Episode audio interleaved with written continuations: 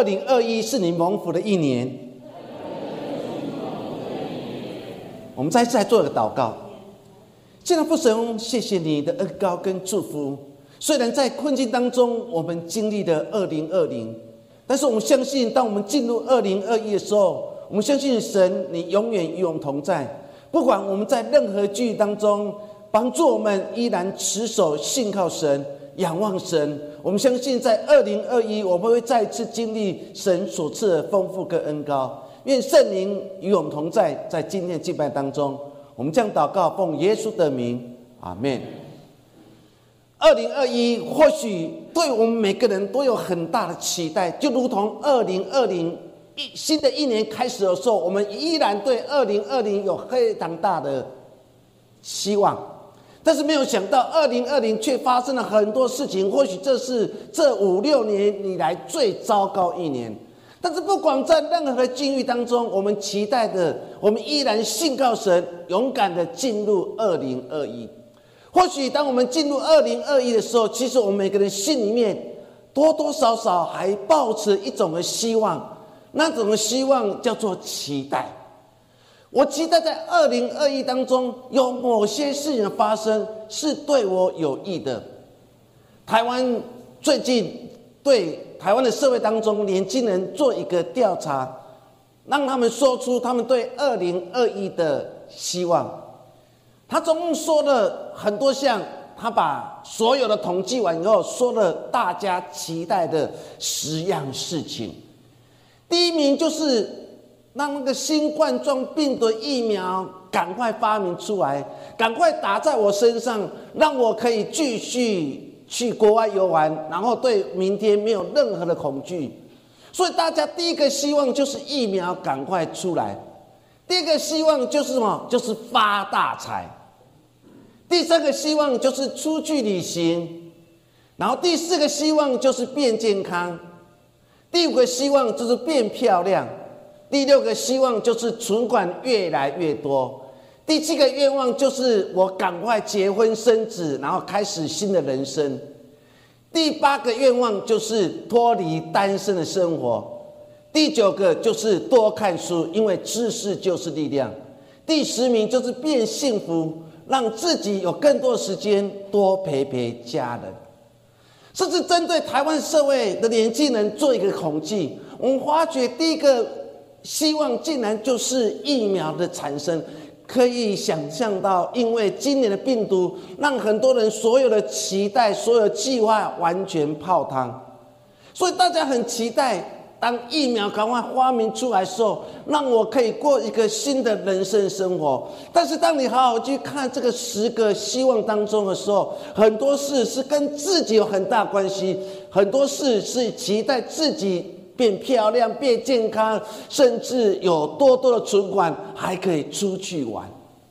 亲爱家人，我们好好想想，若是这一件事情发生在你的身上。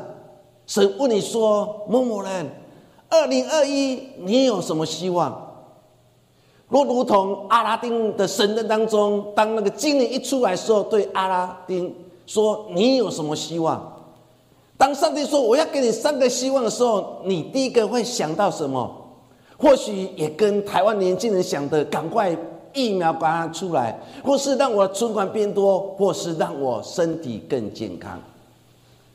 真的人生可以像我们所期待的事情一样一样的发生吗？不见得如此。我们下期人都知道，有句话说：“人生如棋，若棋不悔，观棋不语。”我们人生就像下棋一样，或许我们就是棋子，我们的神就是下棋的人。人生很多事情不是人。自己可以掌握的，因为常常会有很多突发的事件而发生。虽然我期待疫苗赶快出来，虽然我期待我变有钱、变漂亮、变健康，但是有哪件事情你可以掌握在你的手上？人生的变化常常花超乎我们自己人所想象的。所以说，人生如棋，若棋不悔，观棋不语。保罗在面对他生命当中的每一天，他对他自己都有很大的期待。可是他知道没有一件事情是他可以掌握的，因为所有事情是掌握在神的手中。在使徒行传第二十章二三节到二四节当中，发生了一件事情。这件事情就是他要回去耶路撒冷来述职，来报告他所传福音到外邦地区所有大大小小事情。可是当保罗要回到耶路撒冷的时候，其实他。知道这是他生命终点的开始，可是他依然的勇敢的向前行。在使徒行传二十章二三节到二十四节当中说了一段话，他说：“但知道圣灵在各城里向我指证，说有捆锁、有患难等待我，我却不以性命为念，也不看为宝贵，只要兴完我的路程，成就我从主耶稣所领受的指示。”证明神恩惠的福音，你可以想象《使徒行传》在记载这件事情当中的时候，圣灵已经告诉了保保罗说：“你回去这条路当中，你会遇到很多很多事情，那就是捆锁，那就是泛滥。”可是保罗他知道。这是他必须要走的路，他必须勇敢的回到耶路撒冷。虽然回到耶路撒冷已经知道有捆锁、有患难，可是保罗还是勇敢的走回去。圣经描写说：“我不以性命为念，也不看为宝贵。我只要做一件事情，就是走完我应该走的路。当我走完我应该走的路的时候，其实就是为了。”来成就神的心意，来证明神恩惠的福音。现在家人，当你细读这样话语当中，你可以感受到保罗当时内在的冲突。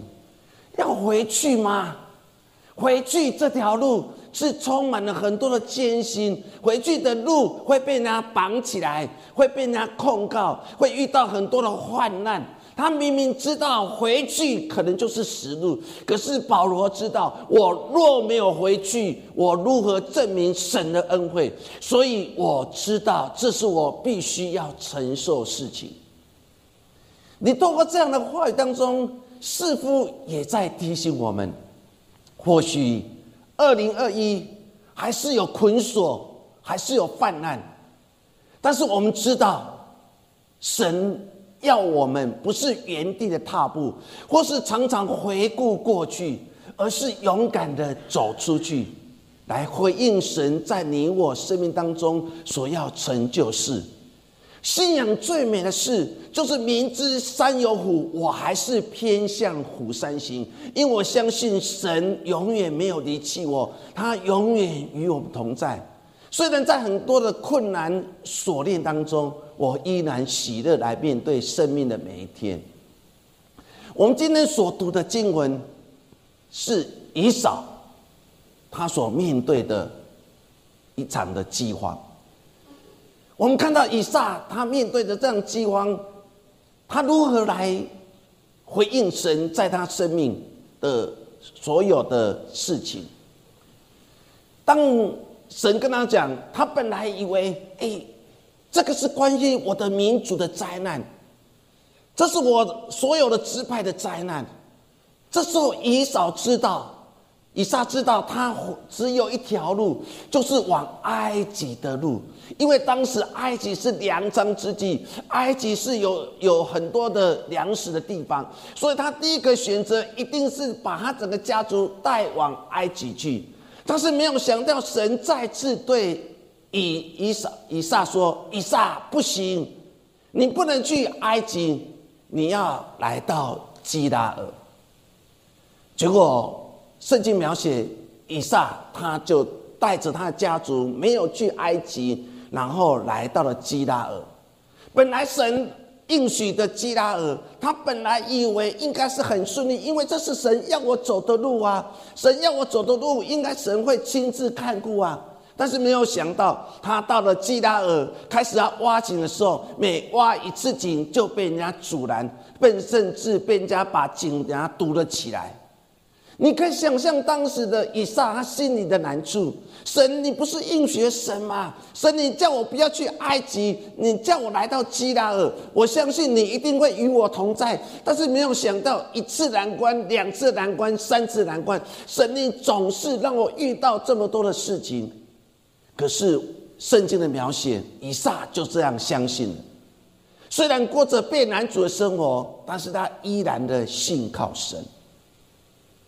最后让亚比米勒也知道，哇！以撒所信靠神是活生生的神，也让他再次看见了过去他父亲所敬拜那个亚伯兰上帝，原来与我同在。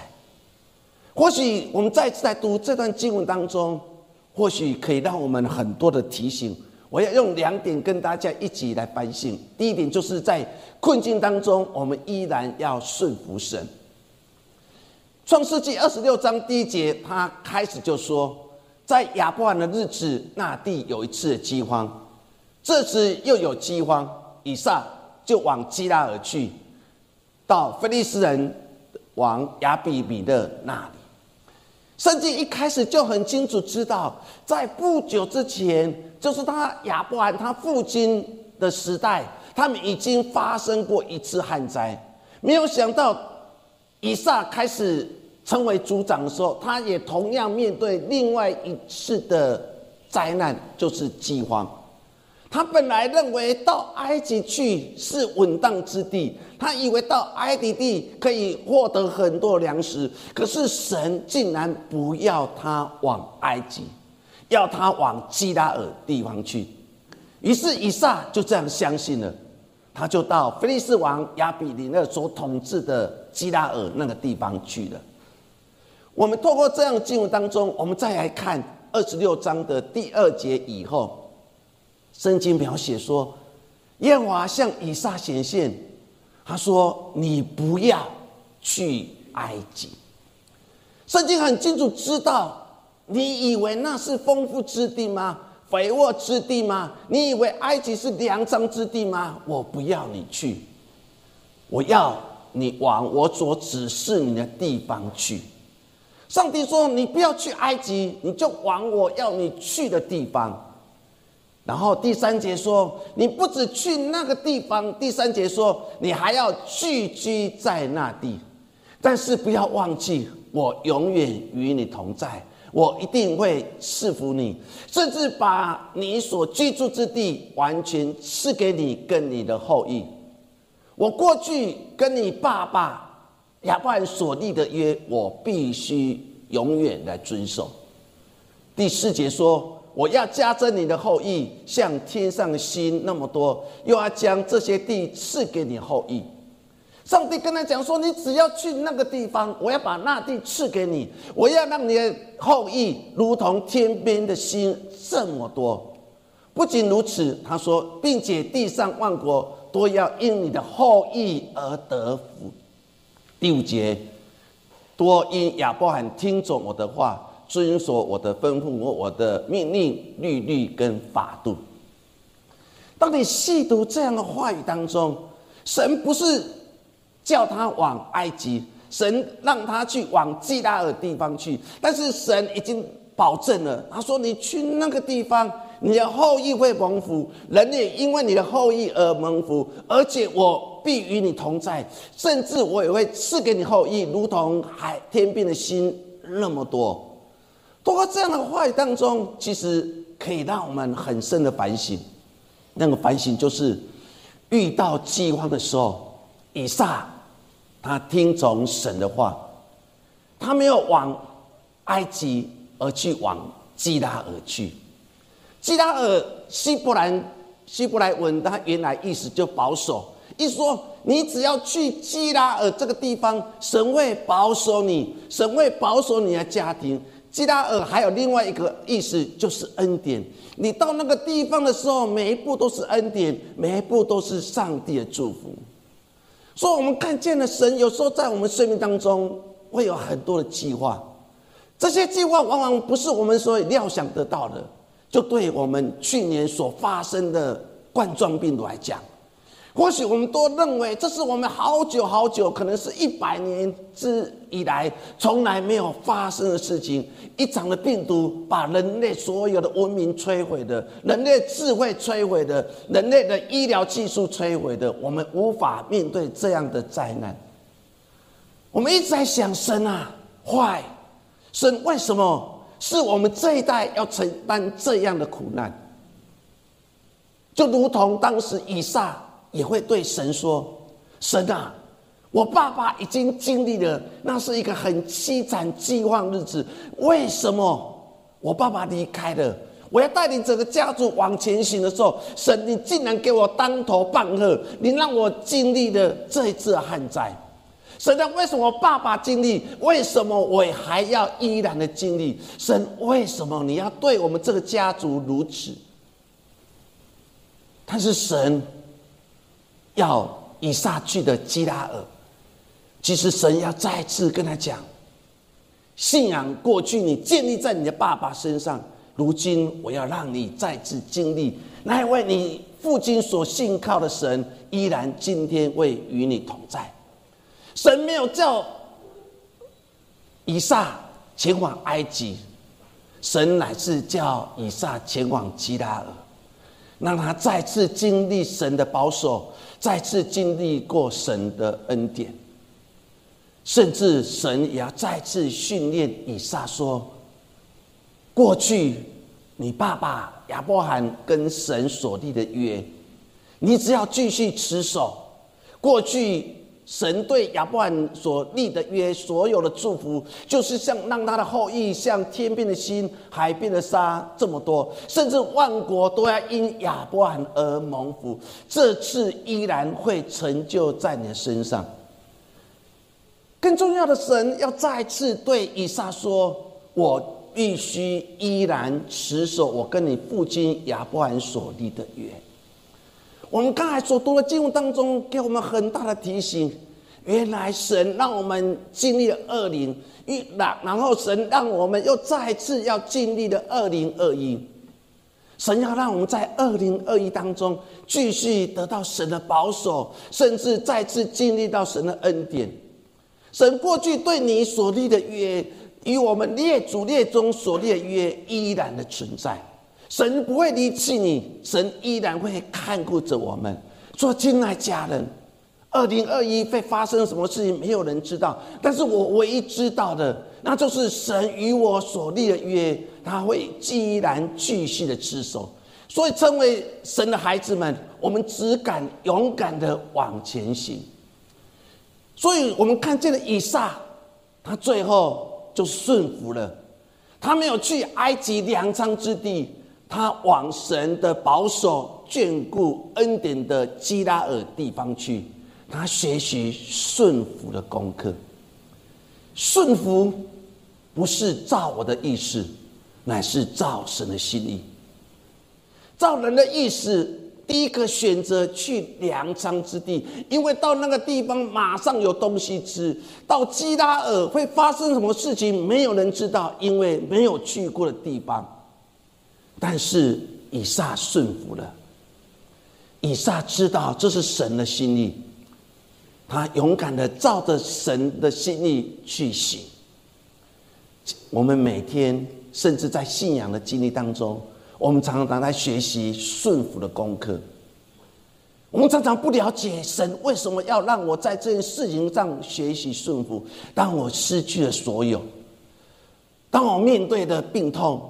当我面对着家庭的纷争，当我面对学业的困扰，我不知道神的心意是如何。我们常常跟神说：“神啊，就照我的意思去行嘛。”但是我往往却不是如此。我们看到耶稣在克西玛尼园的祷告当中，他依然这样祷告说：“神啊，不是照我的意思，而是照你的意思。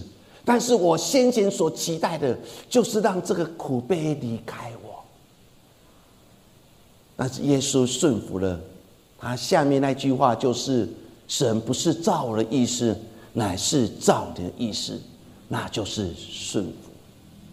顺服不是照我的意思，乃是照神的心意。以撒顺服了，把所有焦点从埃及，然后移转到基拉尔，带着全家大大小小的，然后来到了基拉。很多时候，我们信仰当中也会面对这样难处，如同以利亚。以利亚面对一个旱灾的时候，神如何对以利亚说：“你离开这个地方，往东边去，藏在约旦河东边的基利溪旁。”第四节说：“你要喝那溪里的水，我已吩咐乌鸦在那里供养。”亲爱家人，你设身处地去想一利亚。在一个旱灾之年的时候，神既然要他去基利西，到了基利西当中，不要害怕，因为你要喝溪里的水，甚至我会差遣乌鸦来喂饱你生命当中每一天。若是你是你伊利亚，你第一个想到说：“哎，神啊，这时候的约旦河是一个溪水非常少地方。”这时候，基利西旁边其实水非常少。神啊，你应该让我往东边的蛋，因为那是源头地方，那个地方才是水源之地。神，你应该差遣我往蛋的地方去。但是神说不，你不是往蛋那个源头地方，而是往最没有水的基利西旁边去等待吧。有时候我看到这样进入当中的时候，我一直不了解为什么神要如此对待以利亚。照理讲，应该是蛋，因为蛋的国家公园，现在以色列的国家公园，那是源头之地，是雨水丰沛之地，甚至水是非常干净之地，是雨水非常多。可是神竟然没有让他去蛋这个地方，反而说你到约旦河东边那个孤已经旱灾的基利西旁，你要喝那个地方的水。若是我是以利亚，我一定跟神讲：“哎，神啊，你知道现在是旱灾之年，溪里面一点水其实都很困难，还要到我那个小溪当中，至少你让我去约旦河吧。”但是神说：“不，不是去约旦河，而是约旦河旁边一条小溪，叫基利溪。”若是你是以利亚，你第一个思想，那是一个小溪。那是一个没有雨、没有水的小溪。神啊，你为什么如此对待我？而且神还跟他讲说：“你去那个地方不要害怕，我会请乌鸦来喂饱你。”我们第一个想到啊，人要需要动物来喂养，人需要乌鸦来喂养。上帝啊，你至少差遣别人来喂养我，但是神竟然差遣乌鸦来喂养他。但是我们看到以利亚，他就顺服了神。我本来以为要去蛋，神，我本来以为我要去基利去约旦河，但如今我遵照你的意思，我就往那个很小的一条小溪，是一个枯干的小溪当中，甚至我每天就等待乌鸦来吧。若乌鸦今天没来，我也感谢；乌鸦有来，我也感谢。但神对以利亚的一切的应许依然存在。他就在那个地方喝小溪的水，在那个地方等待乌鸦来喂养。亲爱家人，以利亚顺服了，神给他功课是超乎他所求所想，竟然不是丰沛的溪水，既然是枯干的小溪，竟然不是人的喂养，竟然是乌鸦的喂养。《荒漠甘泉》这本书，或许我们弟兄姐妹大家都有。他作者叫考门夫人，他曾经说了一段话，让我心很阿闷。他怎么说？他说：“人生最美的东西，都是从苦难中得来。如同麦子必须磨碎，才能做成面包；泥土必须松根，才能适时的撒种。人生最甜蜜的欢乐。”都是忧伤的果子，我们必须经历许多的艰难，然后才会去安慰别人。当我读到这样的话的时候，我再次思考以利亚故事，我再次思考以撒故事。我才知道，原来为什么以撒顺服，为什么以利亚顺服，为什么保罗顺服？因为他们经历了很多的艰难，他们才能更多去安慰别人、祝福别人，成为别人的帮助。亲爱家人，或许现在你正经历的艰难。或许我们一直想不通为什么是我，但神要再次跟你说，这是你生命当中最美的时刻，因为在苦难中，你得到了祝福，在苦难中，你更多的感谢。说求神帮助我们，在困难中，在困境当中，我们依然的仰望神。第二件事情就是在。挫折当中，我们依然的仰望神。二十六章十三节之后，我们看到了，他说：“当父亲亚伯罕在世的日子所挖的水井，因非利士人在亚伯罕死后把它塞住了，就是亚伯罕所挖那个活的井，就把它塞住了。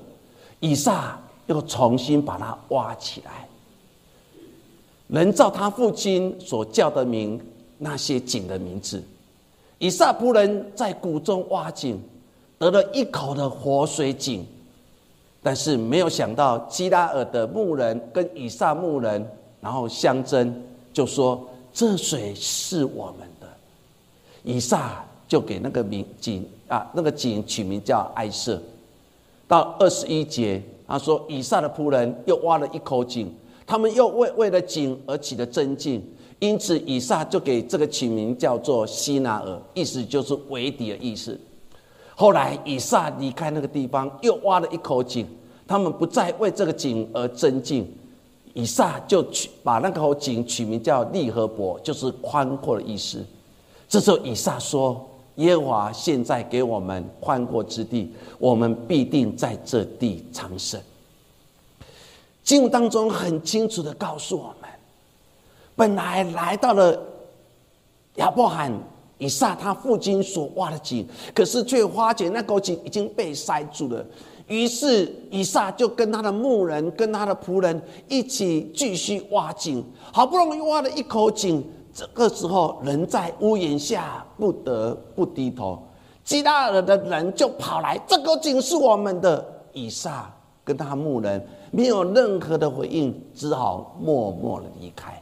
又到那个地方，又挖了一口井，人家又过来了，说这口井是我的。于是以撒又默默离开，来到了第三个地方，他们又挖了一口井，这口井叫做利和伯。这时候基拉尔的牧人不再来了。这时候以撒知道，神让我在挫折当中经历他的祝福。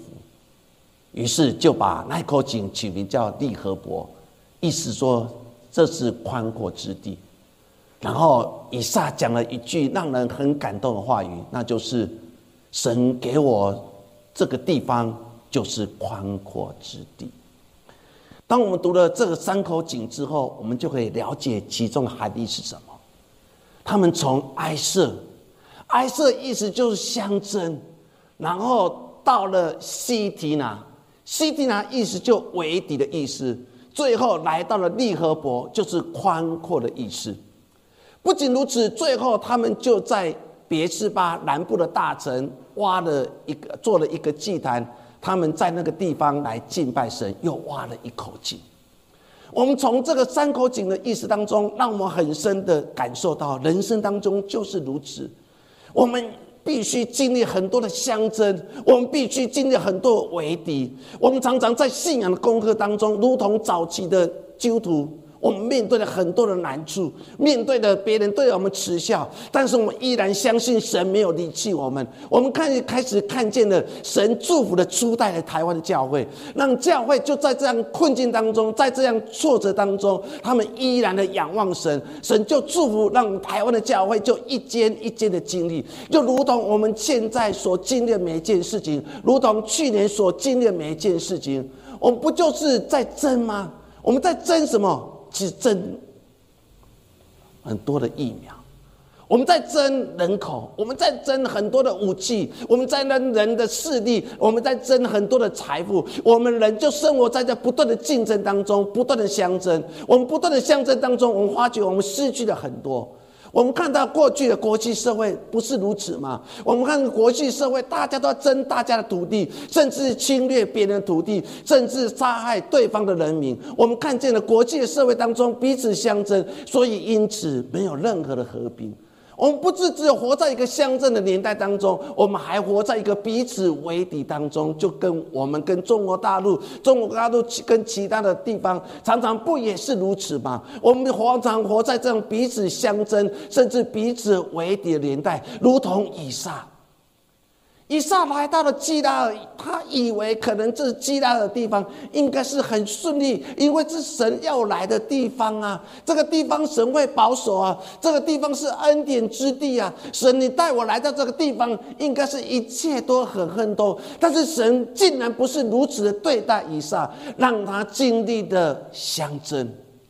让他也经历到为敌。我们看到基大尔牧牧人就跑来说：“这口井是我的，你们离开吧。”但是以撒跟他牧人没有任何的回击，他们只能选择默默离开，因为毕竟我聚居在别人的地方。很多时候，我们就是因此，我们就看清了自己，我们就对自己没有信心。我们认为我就是这样没有知识人，我的家庭的背景，我的学识不好，我所有出身也不好，所以我不可能人生当中有任何好的发。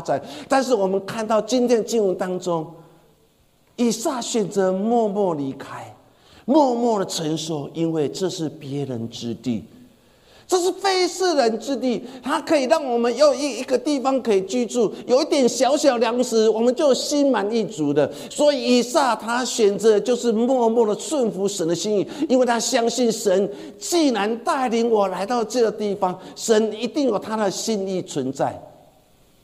所以他宁愿选择了放弃，他选择不再与人相争，他也不再选择与人为敌。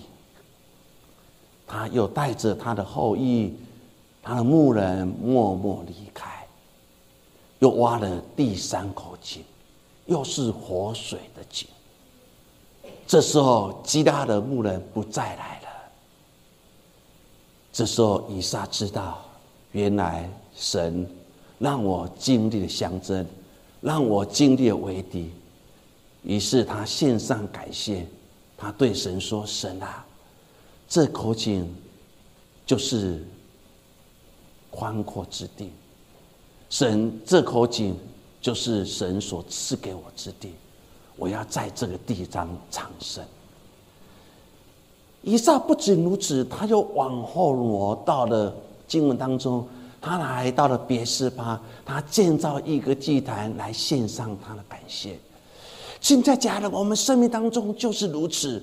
虽然有时候我们生命当中，我们不愿意去面对相争，我们不愿意去面对为敌，甚至我们常常说：“神啊，我就是这样的人，我没有跟别人争，我也没跟人为敌。”但是为什么我人生的境遇是如此的难过？但是神要再次让你经历到，当你选择的顺服。虽然你不能跟别人相争，虽然你没有跟别人为敌，但是神一定会带你来到宽阔之地。所以以撒最后宣告说：“我一定会在这地方昌盛。”亲爱家人，你要这样信心，你要常常在自己的生命当中宣告，甚至为我们国家宣教宣告，为整个地球尊来宣告。我们相信，二零二一是上帝要我们来到这个地方，我一定会在这个地方昌盛。现在家人就有这样信心吗？你这时候跟你隔壁讲说：“二零二一就是你昌盛之年。”我们要常常这样宣告，在我们家庭当中，神啊，我相信二零二一我会来到我信仰当中的利和伯，我一定会在这个地方宽阔，我一定会在这个地方昌盛。这是以撒的信仰告白，不是吗？他竟然在非神之地当中说：“我要在敌人之地。”昌盛，我要在敌人之地宽阔，这是他信仰宣告。越大敌人，越不能打击你，因为神与你同在。虽然二零二一会发生什么事情，你不知道，我不知道，但我一知道一件事情，就是神会与我同在。以撒在别是巴，他在地的经历神的丰富，神如何对他说？当他勇敢的信心宣告，他说：“我要在这地昌盛的时候，我我相信这个地方是宽阔之地。”神就再次出现在他生命当中。神如何对以撒说？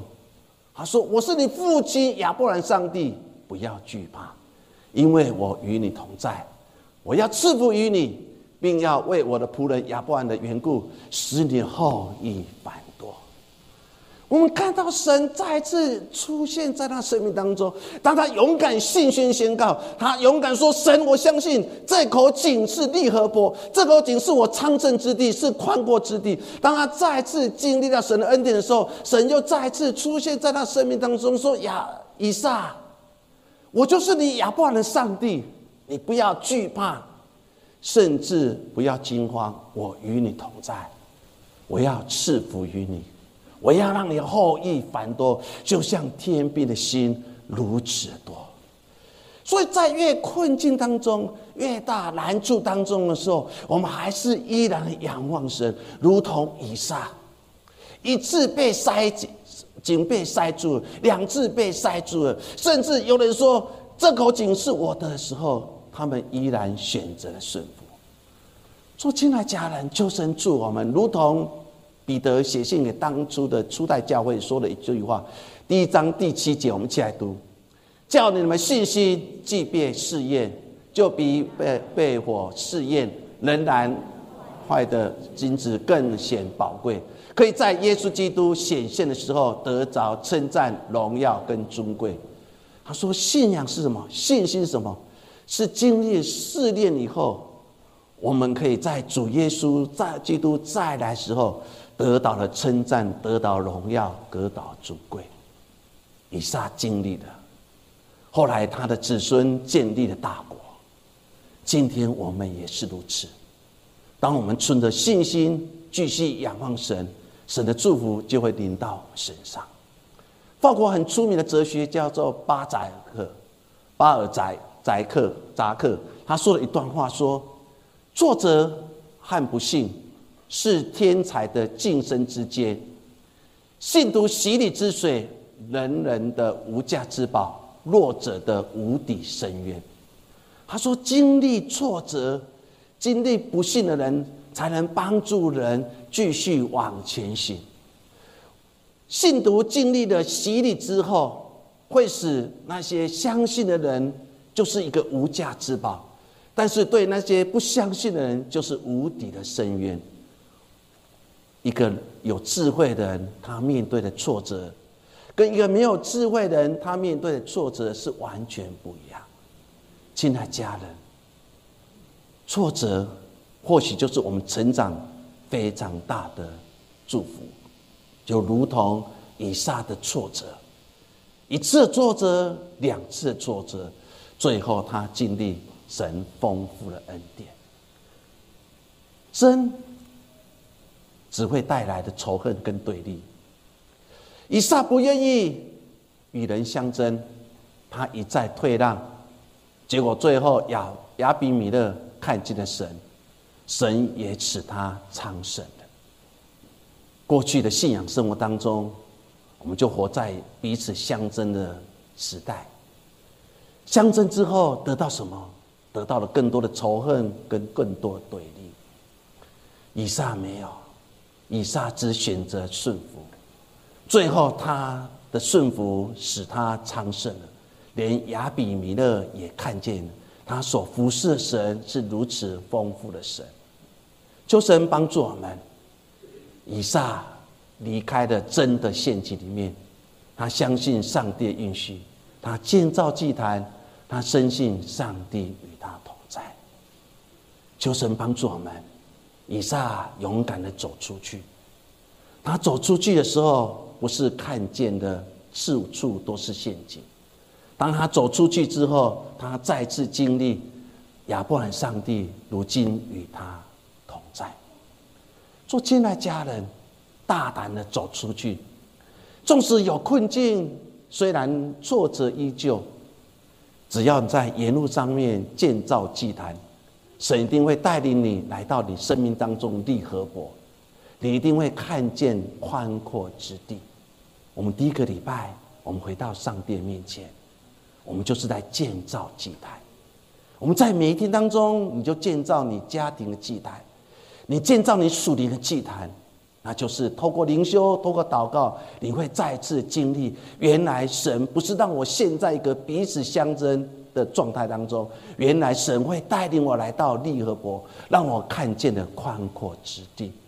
愿神的父恩高临到我们身上，让我们在面对二零二一的时候，亲爱的家人，就走出去吧。勇敢的走出去，不是走向一个啊，我们认为是宽阔之地，而是走向神要你去的地方。二零二一是神要我们走的，我们就放胆、勇敢、有信心的继续往前行。我们来做个祷告，亲爱的父神，我们安静下来。因为我面对的二零二一，一开始我们所面对的，就是英国的、南非的很多国家的变种病毒又再次的猖獗，不断的侵扰人的生命，甚至让人对未来更没有信心。但是我们相信，神，你必与我们同在。我们更相信神，你会助我们。虽然我们曾经经历的丰富，虽然我们曾经也经历的贫穷，但是不管在丰富贫穷当中，我们依然相信，那位爱我们的神永远离弃我们。父神，求你帮助我们所有家人，相信二零二一，我们会再次经历那利和伯。我们相信神，你会继续带领我们来到宽阔之地。我们相信我们每个弟兄姐妹会在二零二一再次经历神丰富恩典。我们会再次经历神原来是如此爱我们的神。